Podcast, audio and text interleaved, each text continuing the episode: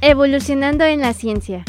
Un programa en el que damos a conocer las aportaciones tecnológicas y científicas realizadas por los investigadores y posgrados del TECNM en Celaya, así como ser un medio en donde se promueva la cultura científica, su funcionamiento y los mecanismos por los cuales se genera el conocimiento científico. Conducido por el Dr. Jesús Villegas Saucillo. Sean ustedes bienvenidos a Evolucionando en la ciencia.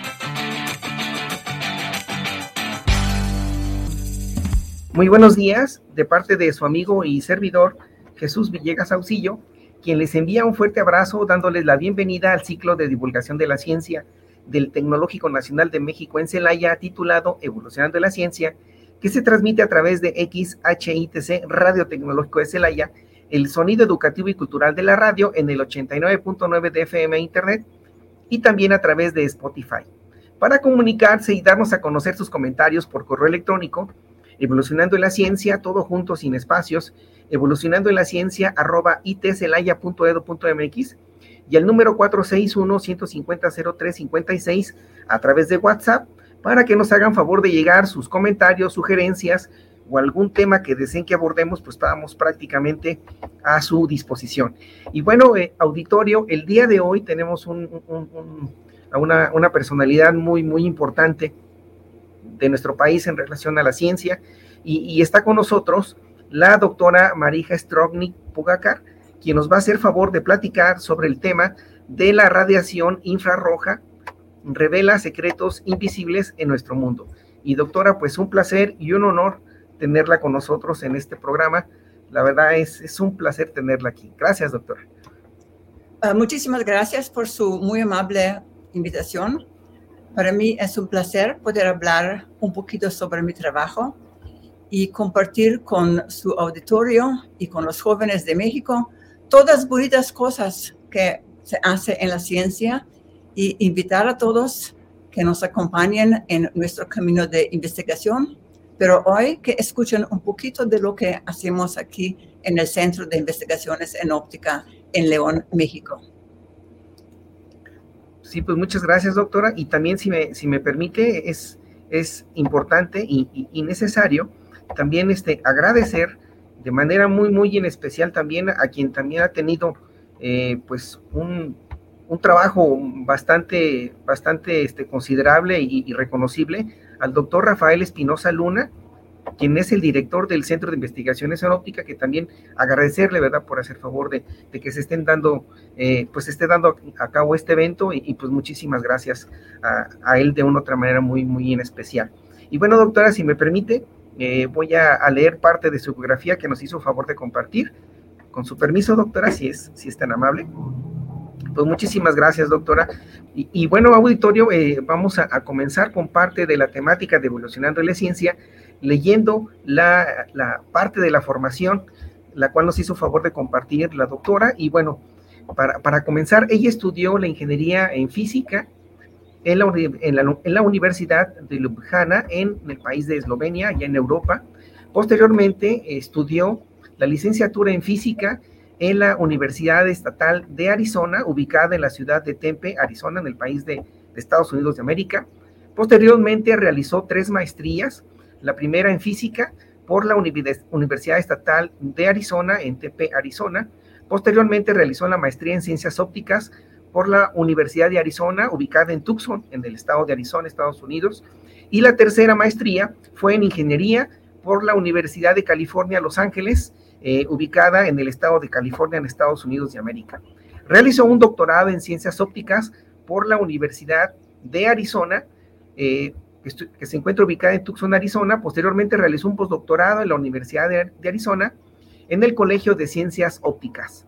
También realizó una estancia en el laboratorio de, propulsión jet del Instituto Tecnológico de California, ubicado en la ciudad de Pasadena, California, en Estados Unidos de América. Su adscripción actual, ella es investigadora titular e emérita del Centro de Investigaciones en Óptica, por sus siglas CIO, ubicado en la ciudad de León, en el estado de Guanajuato, México. Dentro de sus distinciones, ella es, eh, pertenece al Sistema Nacional de Investigadores, es emérita como tal, es miembro de, la Academia Mexicana de Ciencias, ha tenido otras distinciones, como por ejemplo, el gobierno de México la ha homenajeado al dar su nombre a la biblioteca con la colección de libros de ciencias ópticas más grande de América Latina, que se encuentra ubicada en el Centro de Investigaciones en Óptica, el CIO, en la ciudad de León, en el estado de Guanajuato. También es presidenta electa de la Sociedad Honorífica Internacional de Investigación, Sigma Xi, y también es editora adjunta de, la, revista Optics Express. Eh, también eh, ha sido editora invitada en el Jordan of Application Remote Sensing, eh, que se trata sobre el sensado remoto con la radiación en infrarrojo. También ha formado parte de la organización del Congreso de Infrared Remote Sensing and Instrumentation. En este caso fue el evento número 31 que se realizó en San Diego, California.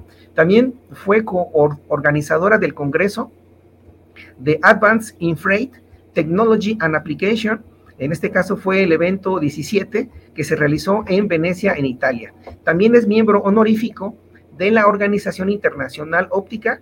También es miembro honorífico eh, de la Organización Internacional Óptica y Fotónica. También forma parte eh, como miembro honorífico de la Organización Internacional Sigma Xi, de la Sociedad del Honor de Investigación Científica y, también es miembro honorífico de la Academia Mexicana de Óptica. Dentro de su producción científica, eh, ha publicado revistas con el factor de impacto y revisión rigurosa, en este caso con 118 artículos publicados y 250 eh, eh, artículos publicados en memorias y congresos sin factor de impacto. En relación a, tesis, en este caso, eh, ha tenido una tesis de licenciatura, 18 tesis de maestría y 22 tesis de doctorado. Ha publicado 48 libros y también ha publicado 14 capítulos de, de libros. Dentro de sus líneas de investigación, pues se encuentra la teoría y práctica del interferómetro rotacional, la detección de planetas afuera del sistema solar, el efecto de la detección con píxeles en el desempeño de los sistemas ópticos, monitoreo de los bosques por el estatus de salud y el riesgo de incendio. Dentro de sus proyectos actuales está la teoría y práctica del interferómetro rotacional, detección de planetas afuera del sistema solar, el efecto de la detección con píxeles en el desempeño de los sistemas ópticos y monitoreo de los bosques por el estatus de salud y riesgos de incendio. Pues bueno, esta es parte de la biografía que nos hizo favor de compartir la doctora Marija Strognit Podacar, quien nuevamente eh, le agradezco por hacernos favor de, hacer llegar esta información tan importante de, toda su trayectoria. Bueno, es parte de su trayectoria que de una otra manera la, la mantiene como una investigadora emérita por parte del Consejo Nacional de Ciencia y Tecnología. Muchas gracias, doctora. Muchas gracias por um, leer este uh, cuento. Uh, quisiera solamente comentar que cuando empiezas una carrera y te dedicas a ella, a objetivos, uh, ya salen muchas cosas en camino y muchos retos y cuando los aceptas ya tienes algo de producción científica. Así que a los jóvenes quiero decir que hoy empiezan con algo chiquito, pero cuando ya son tan viejitos como yo, van a tener muchos logros científicos para compartir con el mundo. Así que no se desanimen, uh, disfrutan la vida y hagan lo que la vida les trae uh, de retos. Gracias. Sí, gracias doctora. Y, bueno, si, si, me permite, eh, pasamos con la siguiente temática que se refiere un tanto a, conocer, si nos permite doctora, parte de, de su trayectoria como, porque bueno, ya nos hizo favor de, mencionar algunas cosas, pero pedirle de favor, este, ¿por qué, por qué estudió, doctora? Eh, ¿Por qué le llamó la atención estudiar la física? Y posteriormente, ¿y por qué la óptica? Si fuera tan amable. Sí, es como muy interesante. Yo vengo de una familia de ingenieros y mi padre disfrutaba mucho su trabajo. Así que yo siempre pensaba, yo quiero hacer trabajo que es agradable y cómodo. Y pensé, si yo encuentro un trabajo este tipo, probablemente voy a ser feliz. Pero mi madre no era feliz, mi madre siempre se quejaba, así que ella no me hizo como una imagen para seguir. Por esa razón yo prefería eh, algo más feliz. Pero cuando estaba ya en primaria, encontré algunos libros de física y yo dije, no, yo no quiero ser un ingeniero por sí, si no quiero hacer una física porque voy a encontrar los secretos de cómo funciona el mundo y posiblemente hacer uh, el mundo un poquito mejor. Así que yo sí decidí uh, estudiar física.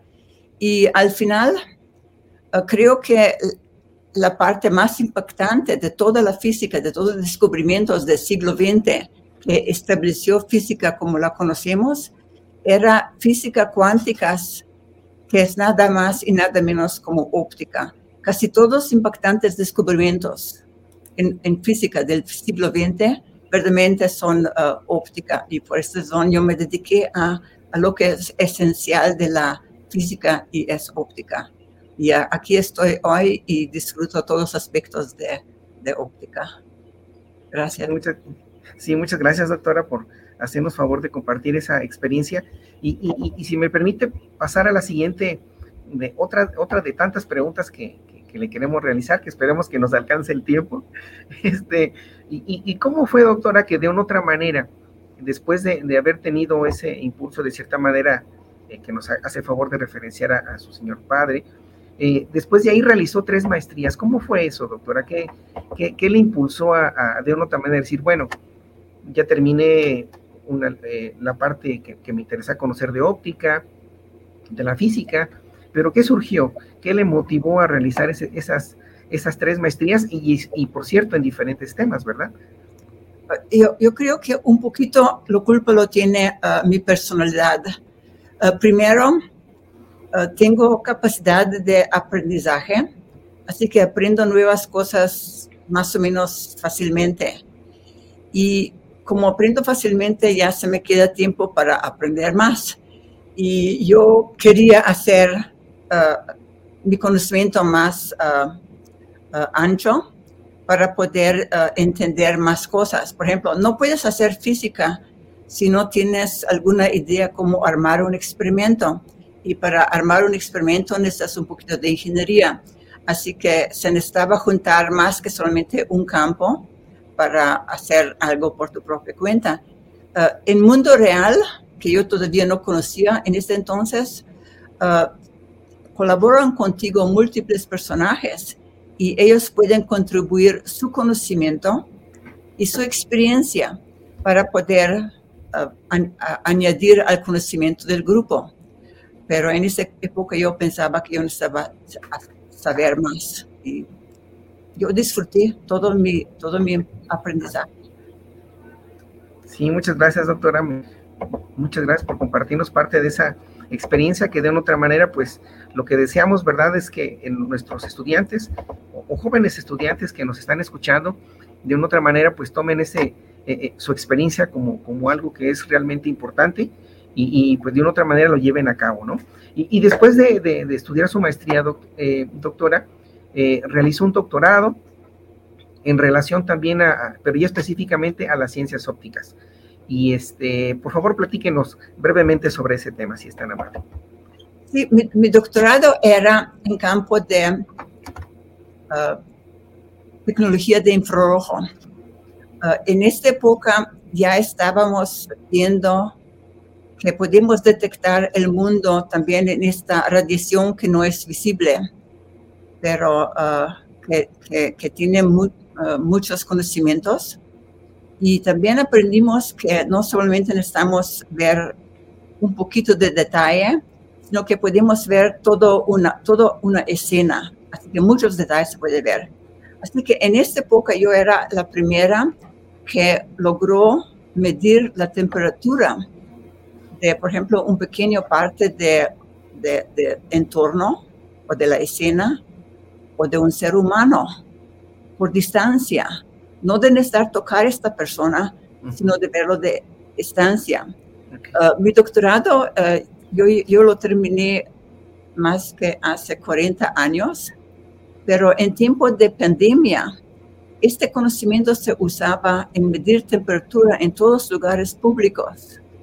Por ejemplo, cuando entrabas a central de autobuses, a edificios importantes, siempre te esperaba primero una cámara que quería saber si tenías uh, temperatura, temperatura se, se, dice la que está arriba de la temperatura normal.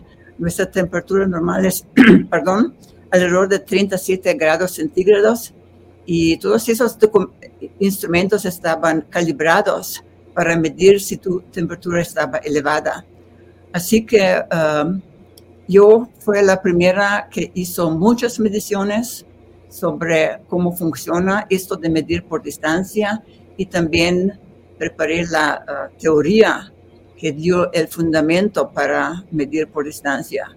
Así que siento muy bien sobre mi trabajo de doctorado, pero lo interesante es que muchas veces, muchas cosas en la vida se hacen útiles años después de que, lo, que, un científico les descubre. No, pues bastante interesante, doctora, y pues la verdad, siempre, siempre interesante, ¿no? La verdad, de que nos haga favor de compartir eso que de otra manera vivió en, su doctorado. Y, y, bueno, doctora, algo que también es muy interesante, que estuvo usted en el Instituto Tecnológico de California y, y, platíquenos su estancia en relación al laboratorio de propulsión JET, si es tan amable. Uh, Sí, yo trabajaba en um, laboratorio Jet Propulsion Laboratory. Es un laboratorio enorme, pero sí enorme, de la universidad, una de las más prestigiadas del mundo, que se llama Instituto de California, Instituto de Tecnología de California, y es muy prestigiado. Y yo tenía un puesto muy bueno, de buena calidad, y era... Um, manejaba algunos proyectos para NASA. Es que este laboratorio es casi dedicado totalmente a la investigación de NASA y es investigación robótica. Significa, algunos centros se dedican a investigación con humanos y uno de esos se encuentra en Texas y esos envían a, ser humano a la luna o a mujer esos días va, va a ir la primera vez a la luna y posiblemente en un tiempo al planeta Marte. Pero el Jet Propulsion Laboratory tiene la responsabilidad de eh, preparar y monitorear y recibir datos sobre uh, sondas interespaciales robóticas. Significa que eh, es el, centro que trabaja totalmente sin persona. De esta manera se preserva obviamente la vida humana si algo no funciona pero se desarrolla también la tecnología de movimiento bajo control eh, por distancia, que es un reto enorme. Y ellos son ahorita responsables para enviar un rover, por ya por unos 20 años, eh, mandan un rover cada unos años y este rover nos da más y más información sobre eh, cómo son nuestros planetas afuera del sistema, bueno, dentro del sistema solar, pero afuera de la Tierra y los manejamos solamente de la tierra. Ok, doctora, muchas gracias. Sí, sí adelante, doctora. Perdón. No, está muy bien. Tiene más preguntas. Sí, sí, muy bien, doctora. Y, y, y, y, de otra manera, doctora, entonces, este, como, como tal, entonces, esa es parte de su, de su aportación que de una otra manera, pues, ha, ha realizado durante toda esta trayectoria. Por favor, platíquenos sobre este reconocimiento que, que en este caso el gobierno de México le hizo eh, como, como, de una manera muy, muy en, especial. Eh, en este caso, que, esta institución, que es el Centro de Investigaciones en Óptica, que usted es este, investigadora emérita del Sistema Nacional de Investigadores, eh, pero a su vez también va a llevar su nombre, la biblioteca más importante de América Latina en relación al tema de óptica. Platíquenos sobre ese, sobre esa, sobre ese reconocimiento que, que fue muy importante para usted, doctora. Sí, es como es como algo que no ha pasado a mí. No, todavía no puedo, no, puedo uh, totalmente entender el honor que me hicieron tanto el director del Centro de Investigaciones en Óptica, uh, doctor uh, Rafael Espinosa Luna, y la doctora María Elena Álvarez, la directora de CONACIT, quien decidieron de honrarme de esta manera tan especial. Y yo creo que es honor que yo no merezco, pero lo acepto con una enorme gratitud en nombre de todas las mujeres que trabajan afuera de hogar. Uh, no quiero decir que las mujeres que trabajan en hogar son menos uh, uh, apreciadas, pero a ellas las, les expresan su admiración, su familia pero yo quisiera decir que era un momento muy especial de darme cuenta que hoy en día la sociedad aprecia también trabajo de mujeres trabajadoras y investigación es solamente un tipo de trabajo, no es, no es uh, tan especial, pero si tienes los prerequisitos de hacer trabajo de investigación, qué excelente y que mejor lo hagas. Pero hoy en día en México se está dando mucho más énfasis que las mujeres también estamos contribuyendo al bienestar de la sociedad y que solamente podemos salir adelante y resolver todos los problemas que encontramos si usamos tanto el conocimiento y la bondad de hombres como el conocimiento y bondad de las mujeres. Así que yo acepté este, este honor tan enorme y especial, especialmente debido a, al hecho que es un, un, reconocimiento, eh, un reconocimiento a una mujer y yo como una mujer. Pero yo puedo decir que un día yo me voy de aquí de una u otra manera, porque Dios va a querer mi compañía. Y, uh, pero el hecho que nuestra biblioteca tiene el nombre de una mujer se va a quedar con todos en Sio y también todos en León. Y como usted tan amablemente está uh, compartiendo esta información con su auditorio, ya se va a saber en todo el mundo que en México sí honoramos mujeres y eso es muy bonito y yo soy agradecida de ser parte de esto. No, al contrario, usted muchísimas gracias, doctora, por, por, por de una otra manera representar, ¿verdad? Tantas, tantas mujeres que de una otra manera hacen su labor desde, algo muy, muy sencillo hasta algo que en, mi caso muy personal como usted, pues eh, de una otra manera en la parte de la ciencia está destacando de una manera muy, muy considerable y, y muy importante a nivel no nada más del Estado, ¿no? Sino a nivel nacional, incluso a nivel internacional. Entonces, agradecerle por, por ello, doctora, y también aparte por, por, por su calidez humana, ¿verdad? De otra manera que también es algo muy importante, que no nada más es necesario mencionar que la parte profesional, la parte científica, sino también algo muy importante que, que es necesario mencionar, la parte humana. Y eso también agradecérselo a usted, doctora, por, por, por este recibimiento, por, por su de una otra manera permitirnos eh, tener contacto con usted, que, la verdad es algo también muy, muy importante de, hacer mención sobre, sobre su gran persona como ser humano, doctora. Muchísimas gracias. Y sí, adelante, doctora. Sí, yo quisiera decir que mi placa, la placa de dedicación, dice exactamente esto mismo, eh, que no solamente por ser investigadora, pero también por ser un, un ser humano bonito, vamos a decir, calidez humana.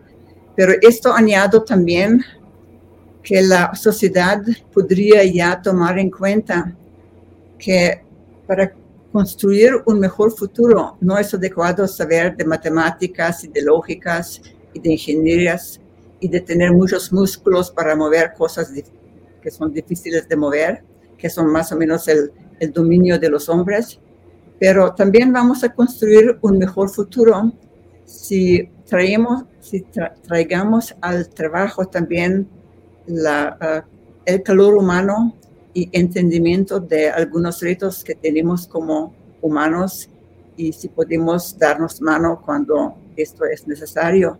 Así que sí, ah, el hecho que hoy en día estamos reconocimiento, reconocimiento que las características de mujeres son las que contribuyen al desarrollo de la sociedad. Es un logro enorme de la humanidad y que yo formo una pequeña parte de esto me da a mí misma mucho, mucho orgullo y mucha satisfacción.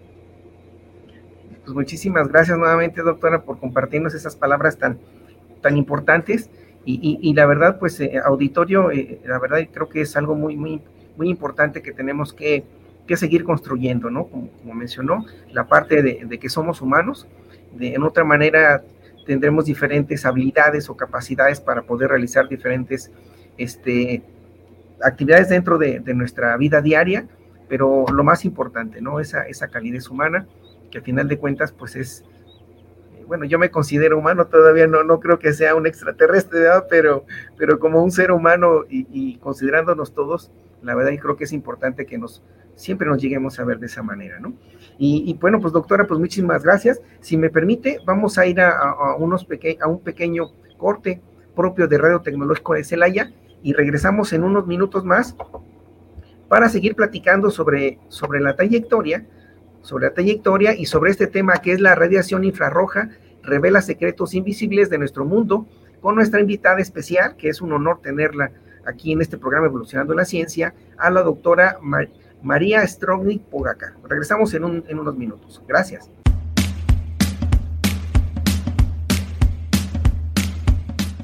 En un momento regresamos a Evolucionando en la Ciencia.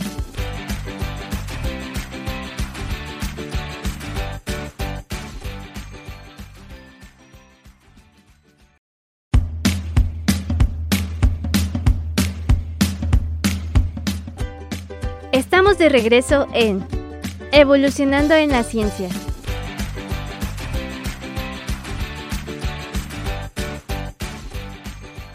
Eh, muy buenos días, auditorio. Pues regresamos al programa Evolucionando en la Ciencia, recordando que nos, encontramos ubicados en el edificio este, emblemático de, del Tecnológico Nacional de México en Celaya, que es más conocido como el edificio Rosa, en la segunda planta, eh, y, nos encontramos eh, entre las avenidas Avenida Tecnológico y Antonio García Cubas en el Campus 1 del Tecnológico Nacional de México en Celaya.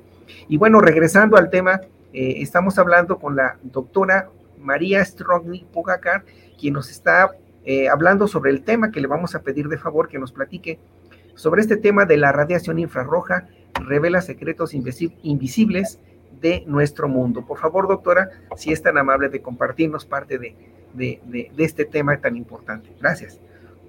Sí, antes de, gracias por la pregunta tan interesante y quisiera primero comentar sobre lo que nosotros humanos usamos para ubicarnos en nuestro propio entorno.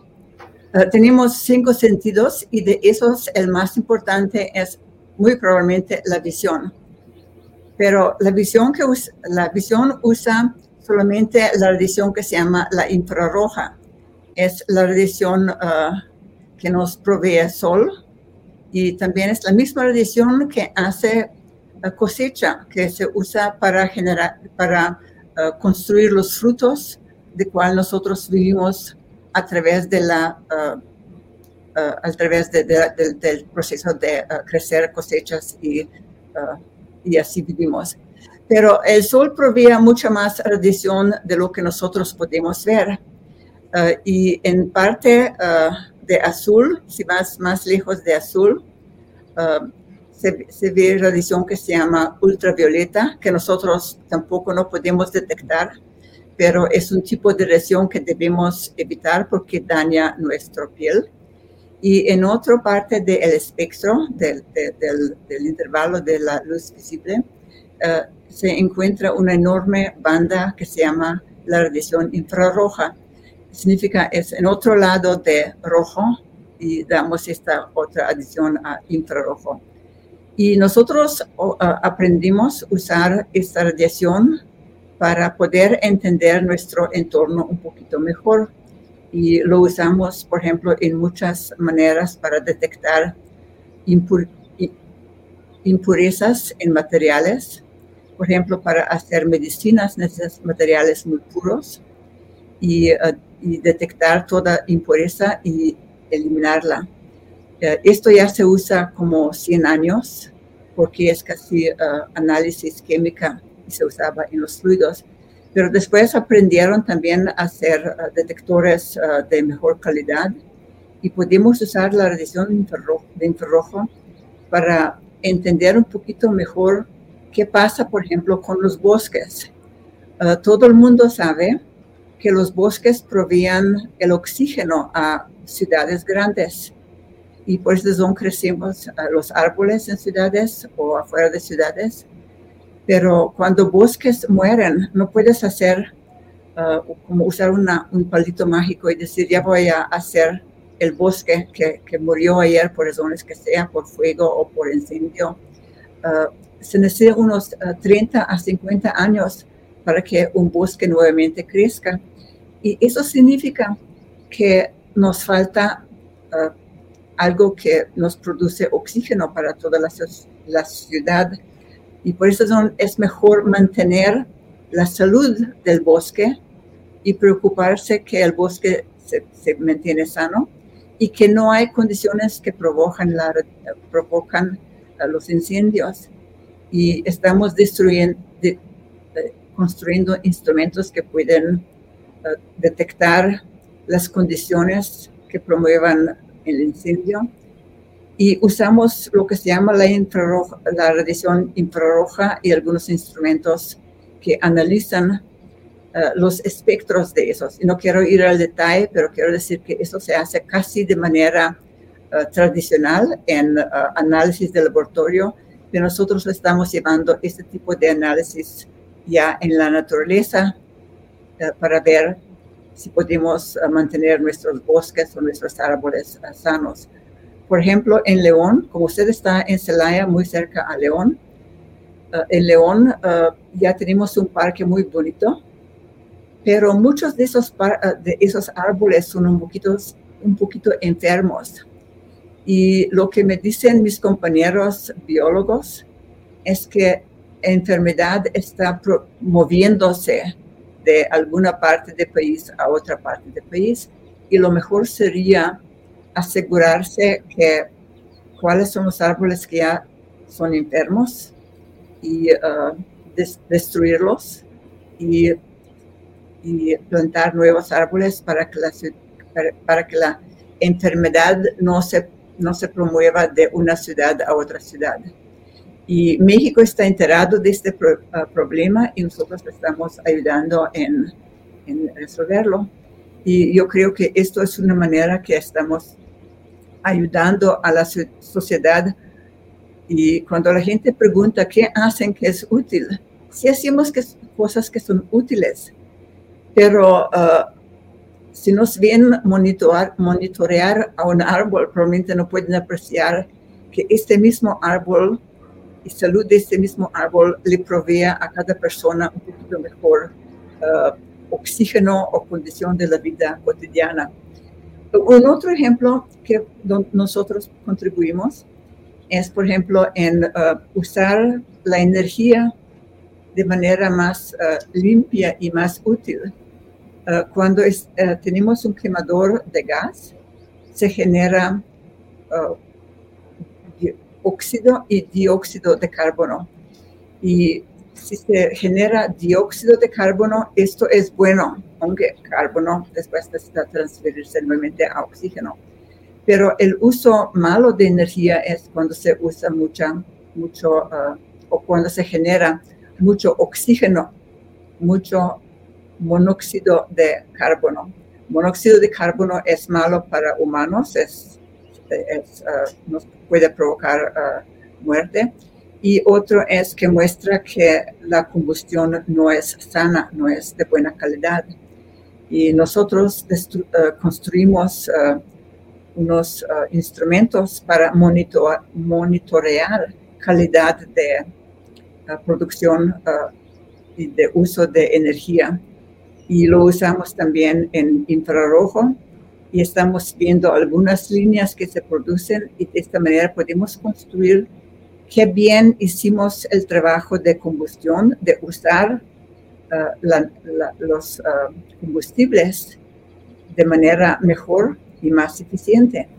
Y esto ayuda a, vivir más, más, sano y también de usar lo menos posible la, los energéticos que ya tenemos, mientras que esperemos que en futuro tenemos mejor producción de energía, pero nosotros estamos mejorando la condición de vida de hoy. Eso también es algo que no, no puedes ir con destino y decir, sabes que yo resolví este problema hoy, uh, aprecio mi trabajo. Más o menos es trabajo que la, que la gente lo aprovecha en su casa pero no se da cuenta que esos investigadores allá cerrados en, su, en sus edificios del CIO están contribuyendo a su mejor bienestar uh, cotidiano. Pero uh, gracias a un tipo de programa como este podemos decir que nosotros sí nos preocupamos que nuestro trabajo ayuda al bienestar de la población y este tipo de, de compartir con los, la audiencia nos ayuda a poder decir que, que, que sí, somos útiles para la buena vida que mexicanas y mexicanos estamos disfrutando. Uh, un otro uh, ejemplo que es uh, posiblemente muy útil es desarrollo de ingeniería. muchas veces a la gente no le gusta construir cosas y prefieren ser ingenieros y trabajar en el banco, porque el trabajo en banco es más limpio y trabajan en edificios bonitos pero cuando haces ingeniería unas veces también te manchas las manos.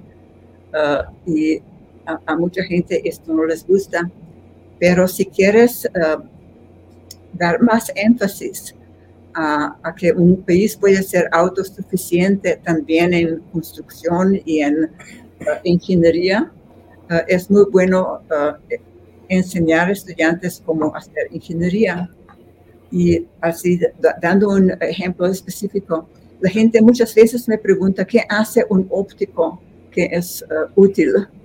Y yo digo, uh, si, si, su padre tenía una cámara fotográfica y esta cámara probablemente uh, pesa un kilo y los traía en unas enormes bolsas y los llevaba de un lugar a otro y cosas por el estilo y hoy cada niño de, de, unos 12 años ya tiene un celular.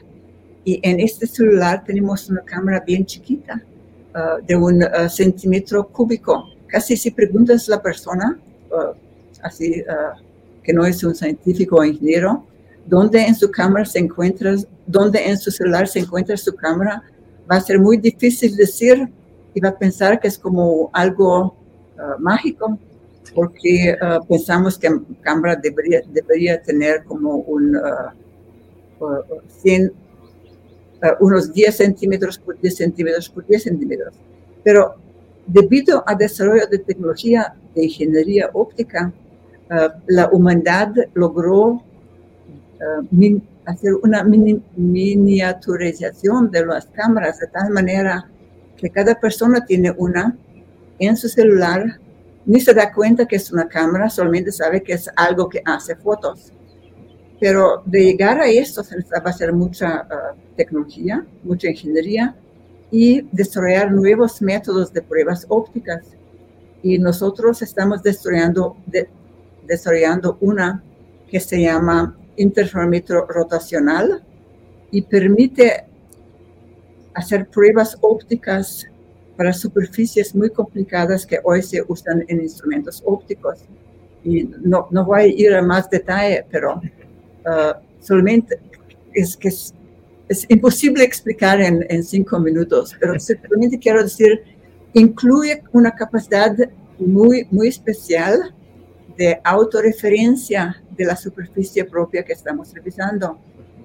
Y esto es algo que probablemente no, no llega a la casa de cada persona, pero ya está en su casa sin que él lo sepa, él o ella lo sepa, porque lo usan en sus propios uh, instrumentos que usan y que piensan que son como parte de la vida uh, cotidiana y no aprecian que hubo uh, desarrollo, desarrollo de ingeniería. Así que yo siempre invito gente, hagan ciencia, pero si quieren verdaderamente mejorar el estado de uh, riqueza en el país, dedíquense a ingeniería y construyan instrumentos ópticos, porque todo el mundo aprecia que, que, un rápido progreso se ha hecho en los últimos años en este campo.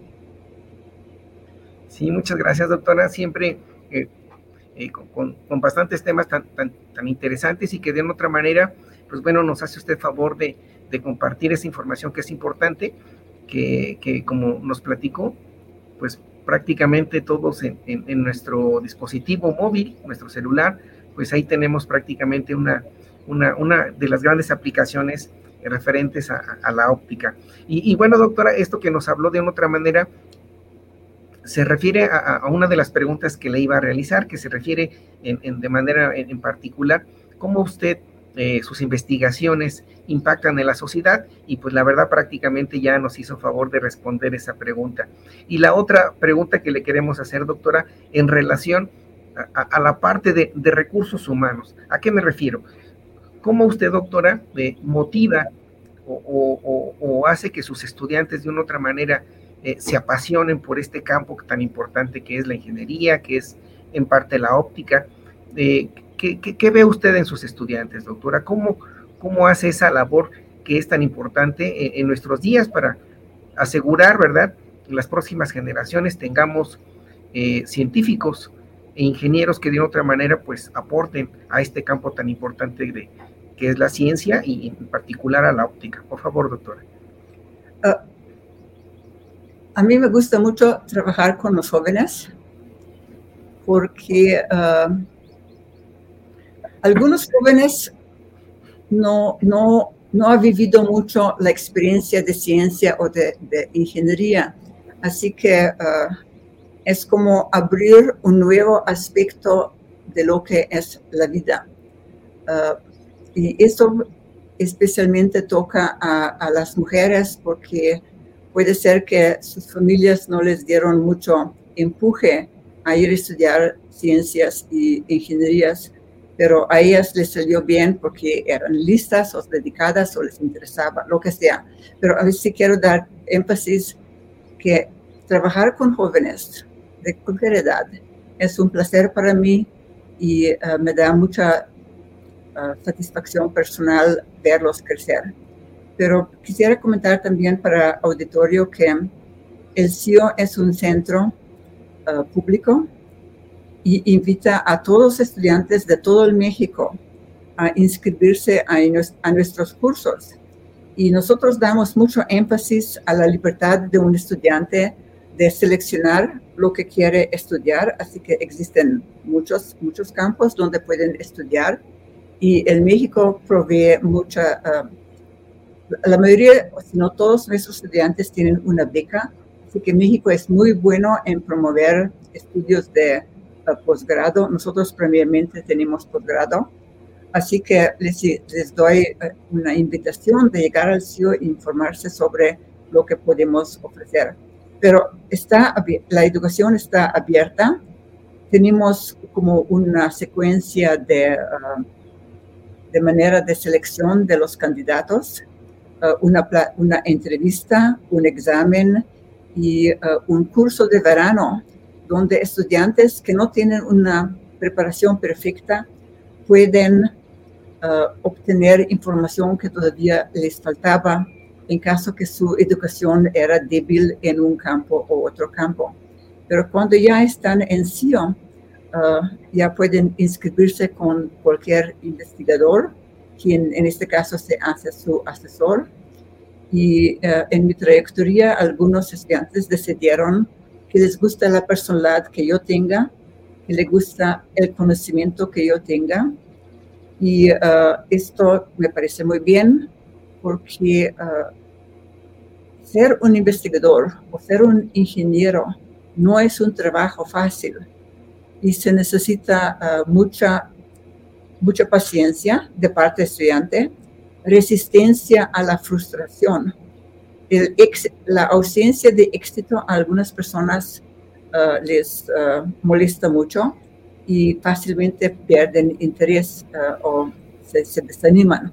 Así que yo sí doy, cuando alguien se interesa en trabajar conmigo, yo les digo que va a tener muchos retos y que algunos retos no le van a salir bien.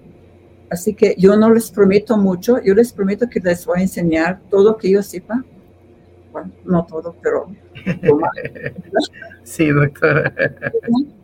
les voy a compartir uh, mi amor de ciencia e ingeniería, les voy a abrir las puertas a, a, interaccionar con los investigadores de fuera del CIO, porque en CIO ya, ya encuentran muchos investigadores, que los llevo conmigo a los congresos internacionales que yo organizo y que um, les enseño cómo escribir artículos científicos, que es una manera que nosotros compartimos nuestro conocimiento con todo el mundo. Así que yo, yo les prometo de cuidarlos, y yo sí cuido a mis estudiantes y yo tengo, yo tengo como un éxito como ah, la mentora, que todos estudiantes quienes se inscribieron conmigo como la mentora ah, terminaron su estudio de doctorado porque usé muchos trucos de ser mujer, científica también, para convencerles de no quedarse en medio camino, porque cada uno de nosotros tiene esos retos que un día cosas no funcionan, problemas familiares, uno se pone triste, así que yo traté de manera más ah, creativa de, de, convencerlos de quedarse en doctorado y terminar sus doctorados. Así que yo creo que no hay muchos investigadores en CIO que tienen uh, esta estadística, que todos sus estudiantes que se inscribieron en doctorado sí lo uh, lograron. Y creo que esto es interacción entre dos humanos, mientras que el estudiante tiene mucha influencia otra que puede ser que lo desvía de dirección de terminar su trabajo. Así que yo me peleo contra todo, desde, familia, obligaciones de familia, hasta, uh, hasta su, unas veces también que pierde interés o se ponga triste. Así que yo trato de entender todo y, y arreglo condiciones para que puedan terminar. Yo creo que el hecho que el México ofrece estudios eh, gratuitos como en el CIO y también añaden la, beca por unos cuatro o cinco años para doctorado, por ejemplo, eh, nos pone a los investigadores un, un, peso fuerte que necesitamos hacer nuestra parte para guiar a estudiantes a terminar y en proceso apreciar su aprendizaje para un día poder compartirlo con las nuevas generaciones.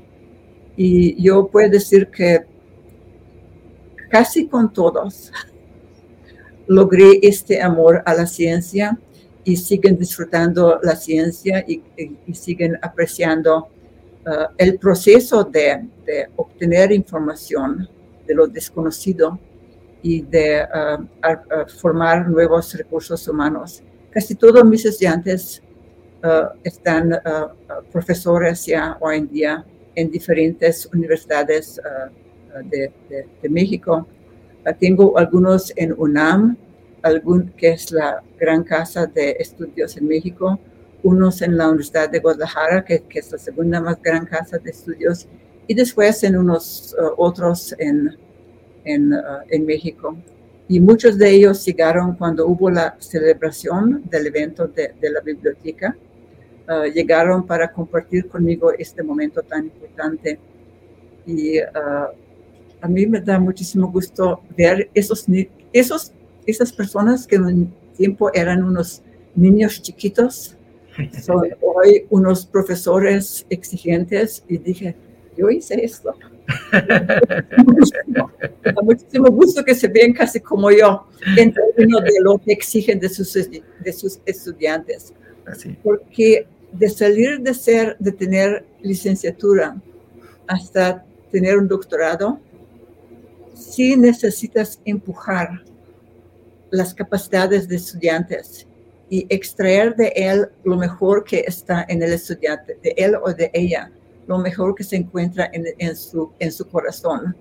Y también darle la fe que él es bueno y que puede hacer mucho y que puede contribuir en México y dar de vuelta todo que México ha hecho para él. Así que para mí es realmente un gusto ver un estudiante crecer.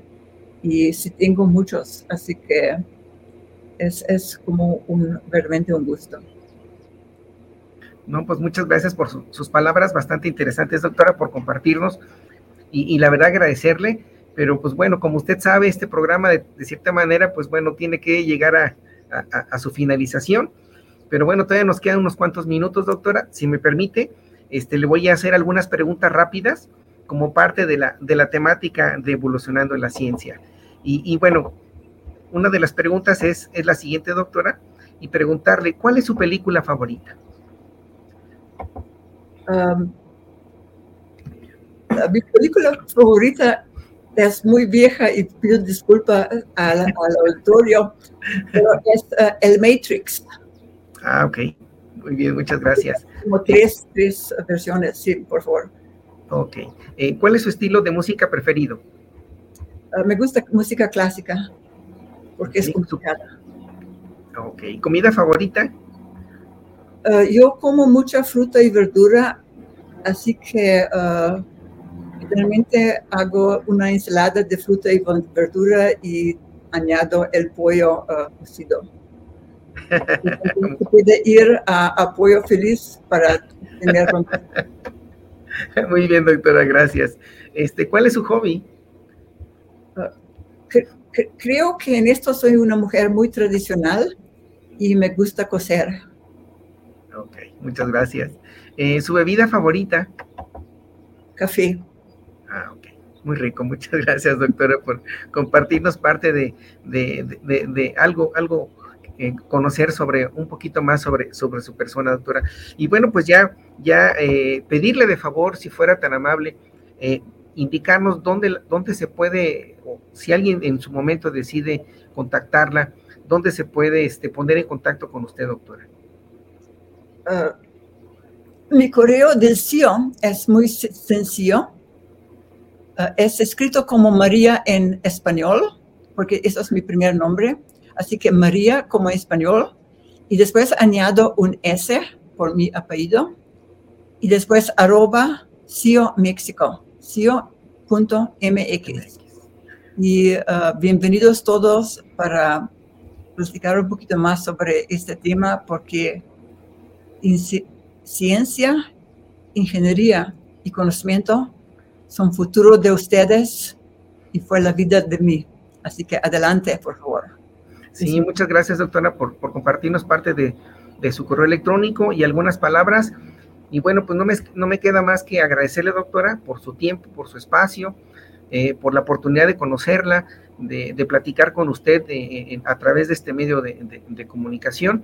La verdad, muchísimas gracias por, tantas cosas que de otra manera nos hace favor de compartir, de, conocer un poco de quién es la doctora, en este caso, eh, María Strongi Pogacar, que nos, que nos estuvo platicando sobre el tema de la radiación infrarroja, revela secretos invisibles de nuestro mundo. Y doctora, pues si me permite, pues eh, ya finalizamos prácticamente del programa, agradecerle nuevamente y también sin olvidar agradecerle de una manera muy especial al doctor Rafael Espinosa Luna, director del Centro de Investigaciones en Óptica, por, por de una otra manera, por, por darnos la oportunidad de poder llevar a cabo parte de, este, de esta entrevista, de esta charla tan importante con, con la doctora Marija Strongmi Pugaca. Muchas gracias, doctora, y, vamos a terminar el programa, si me permite. Bueno, entonces eh, agradezco de una u otra manera a las autoridades del Tecnológico Nacional de México, en Celaya que hicieron posible la realización de este programa, al maestro en, gestión administrativa Ernesto Lugo Ledesma, al doctor Gilberto González Gómez, al maestro Teodoro Villalobos Salinas, a la maestra Marta Estrada Sánchez, al ingeniero Ana Lilia Ortiz Calderón, a Diana Belén Rivera, Roxana Fuentes Galván, José Fernando Sánchez López, Manuel Vadillo Reina, Luis Enrique Ateagamate, al doctor Leonel Ayala García, y, y, doctora, pues muchísimas gracias nuevamente por estar aquí con nosotros en el programa Evolucionando la Ciencia. Gracias a usted por invitarme. Fue un placer para mí.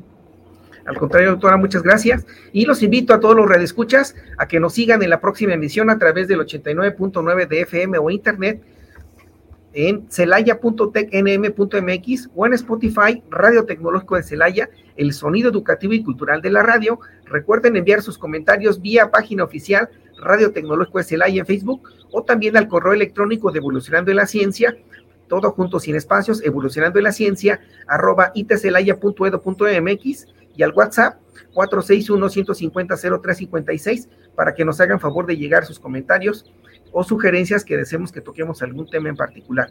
Y bueno, se despide de ustedes su amigo y servidor Jesús Villegas, sin antes nuevamente agradecerle, doctora, muchísimas gracias y un honor platicar con usted. Gracias. Gracias a todos. Y bueno, me despido con la siguiente frase, la ciencia no descansa, evoluciona constantemente. Hasta luego.